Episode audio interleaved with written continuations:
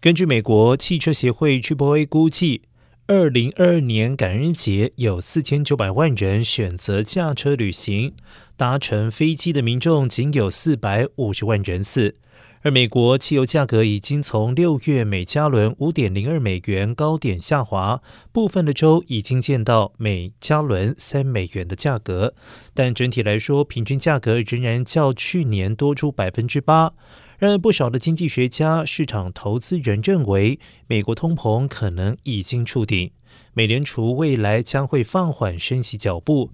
预估十二月升息幅度将达到一到两码之间。而高盛的经济学家估计，到了二零二三年十二月，美联储最关注的核心通膨将从目前的百分之五点一降到百分之二点九。不过，目前经济学家也示警，